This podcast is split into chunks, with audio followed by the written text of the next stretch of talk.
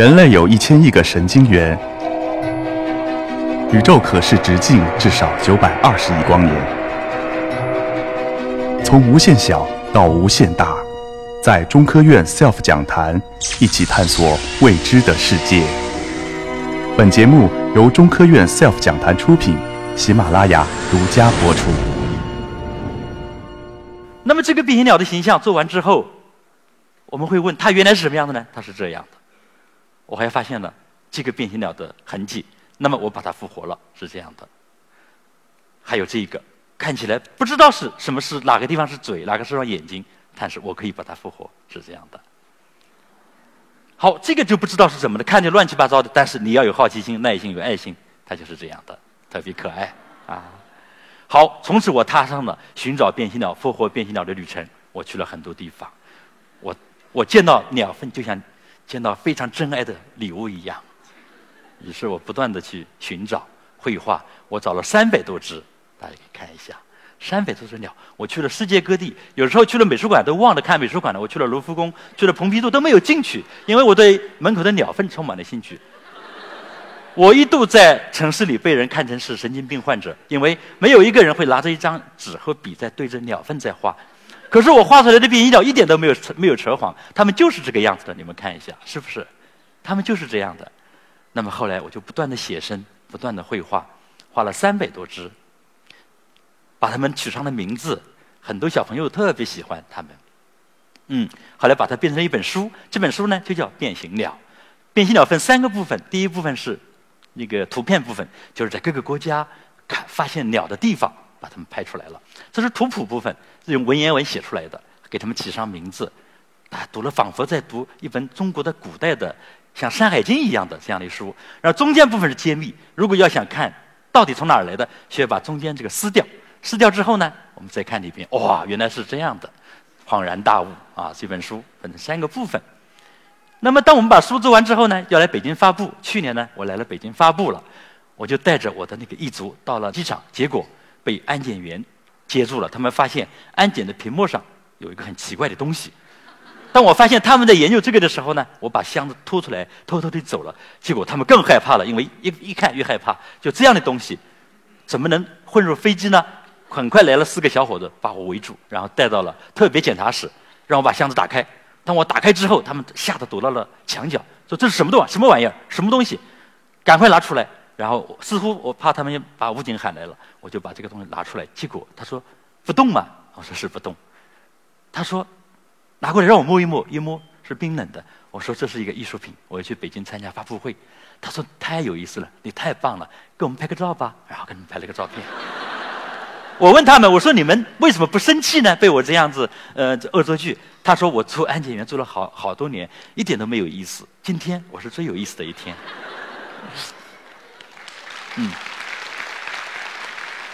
十一月二十六日来到了北京丹香街，做了书店，做了发布，然后很多人来到了现场。可是这样丑陋的怪物，呃，发布了之后呢，大家都知道我发现了变形鸟。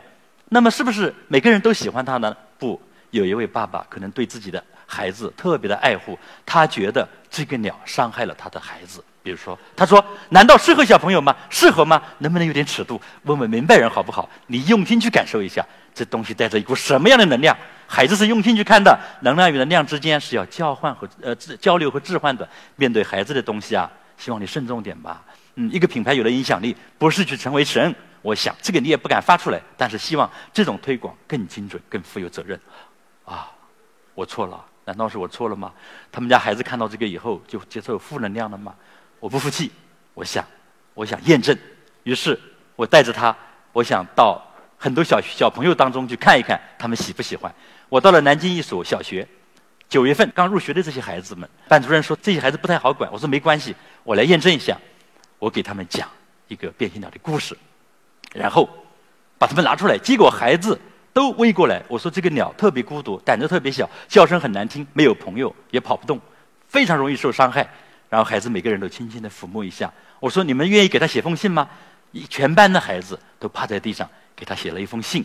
他们还不会写太多的字，因为是一年级。这个最小的这孩子写写的说：“希望一族来我们小区，希望一族快快乐乐，每个孩子都写信哦。我希望一族有一个家，我希望一族有一个朋友，我希望一一族有很多人喜欢他。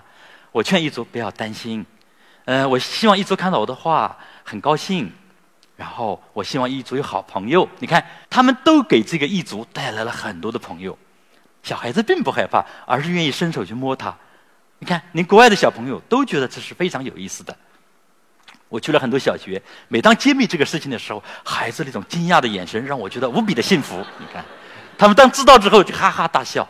然后我去了很多地方，并不像那个爸爸说的是那个样子。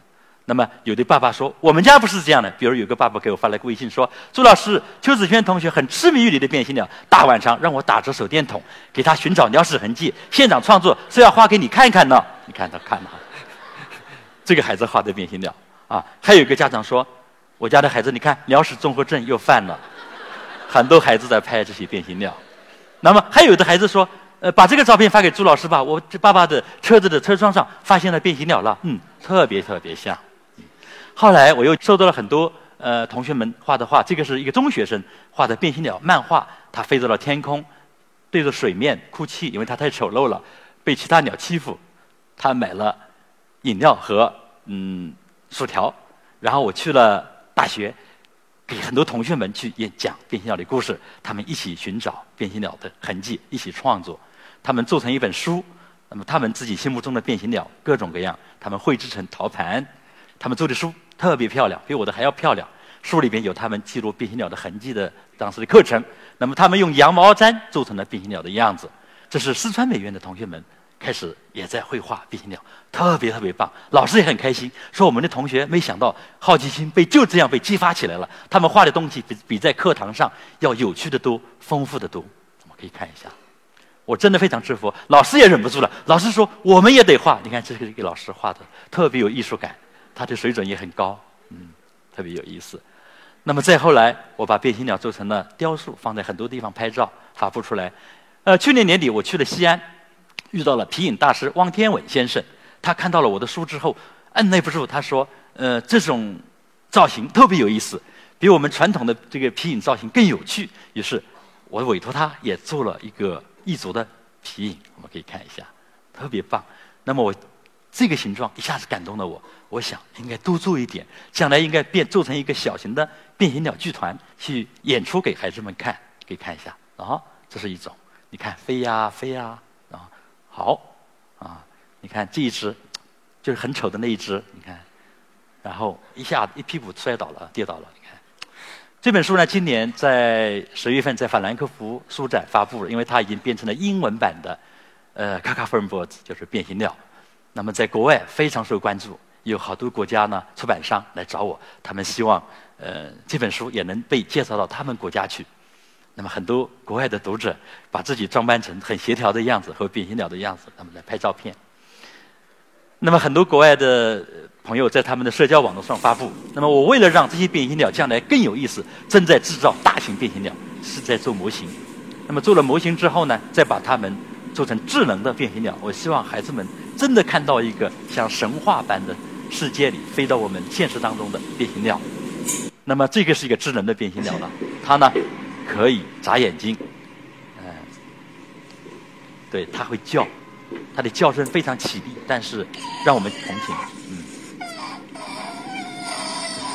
很可怕，但是很孤独，充满了孤独，嗯，还没有上颜色，因为它和我们看到的一族不太一样，先把它的这个互动的功能做好，当我们走近的时候，它就紧张。我们离它远，它就不动；一走近，它就眨眼睛、扇翅膀、张嘴。然后走得越近，手一摸，它就很紧张。所以我想把它做成一种智能的变形鸟一族。那么这样，孩子可以远远地看着它。我就想，这个可能比只认为鸟粪变成了一张图会来得更有意思。那么我还在给孩子们创作儿童版的《复活一只变形鸟》，告诉孩子们怎么样去绘画，怎么样去发现。那么我画的就比较呃丰富，比较这个。呃，同同化了那有一些背景的颜色，这是一个鸟粪，一个形状，你转成角度可以画成两个形状的样子。我还带着变形鸟参加了商业拍摄，因为有些商家特别喜欢变形鸟，我就带着它，我想挣一点衣服钱也挺有意思的。这是南京的一座山，那么当地的政府正在想做旅游项目。我们知道现在旅游项目最缺的是内容。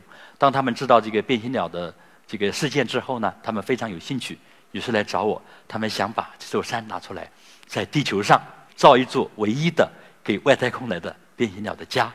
我想在这个山谷里，每年将会有一次变形鸟艺术节。我们将会邀请全世界各地的有好奇心的孩子、成年人，一岁、两岁、三岁到九十九岁都可以来参加这个节日，因为我们的好奇心引发了这场事件。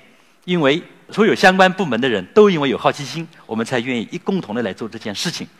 那么，在做变形鸟模型当中的这些科学工作者，在做项目规划的旅游工作者。呃，都在有一种推动，就是说，在我们中国，我们应该不要让好奇心泯灭，我们应该充分的发挥大家的想象力。虽然日常的工作紧张，呃，有压力，但是好奇心应该是伴随人的一生的一件事情。希望大家都有好奇心，谢谢大家。